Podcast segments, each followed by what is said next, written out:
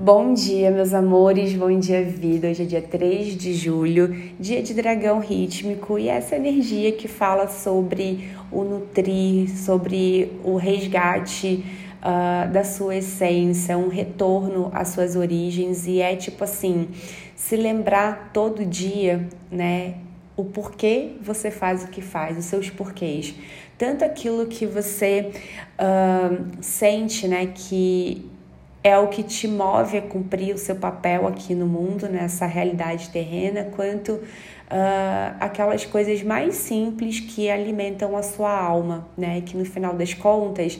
é viver os seus planos de alma, né? Os planos de alma eles conduzem a gente para viver em abundância, viver inteira mesmo na vida, em completude. E eu falo, né, de todo dia um pouquinho porque esse tom rítmico, né, que é o 6, ele fala de ritmos, ele fala de cotidiano, né? Então, muito interessante de hoje também, né, se você sentir, de começar um hábito novo com algo que te nutre, seja é, um, uma atividade física, seja trazer para o seu cotidiano uma, é, um hábito de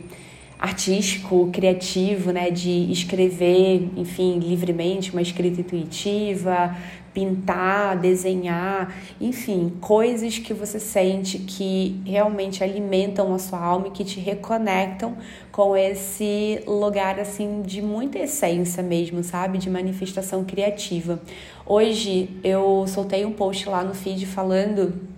é, sobre essa medicina né, que o Tzolk'in traz para gente de manifestação criativa, porque ali, é, tanto aqui na guiança do dia a dia, né, dos skins, é, quanto no que a gente pode desvendar ali dos códigos do nosso mapa cósmico, a gente recebe essa guiança para lembrar né, como é estar inteira na vida, deixar de normalizar a escassez, né, que é quase que um estado de espírito constante de insuficiência, para trazer de volta, tomar de volta essa abundância que é natural do nosso ser. Então a gente não precisa correr atrás de uma vida abundante, ela já está aqui no nosso corpo, é nossa por direito. E eu sinto que essa energia do dragão rítmico, ela pede que a gente tome de volta mesmo assim essa abundância no nosso dia a dia, no nosso cotidiano, que a gente não aceite viver a abundância uma vez ou outra, que a gente não aceite se sentir abundante vez ou outra, né, pela metade, de vez em quando não, que a abundância possa voltar a ser é, um estado constante também, uma constante na nossa vida ainda né, que em alguns momentos a gente se sinta insegura, ainda que em alguns momentos a gente esteja vivendo os nossos desafios, que mesmo nesses momentos a gente também possa lembrar o quanto nós somos abundantes e o quanto o grande mistério está sempre provendo tudo que é necessário para que as nossas visões sejam ancoradas no aqui e agora, né, no plano da matéria. Então, essa mensagem que eu sinto de deixar aqui hoje para você e eu desejo que você tenha um lindo dia. Se você sentir, vai lá no Instagram também, se conecta com essa mensagem, com esse texto que eu deixei lá no feed, porque ele complementa muito o que eu tô falando aqui agora.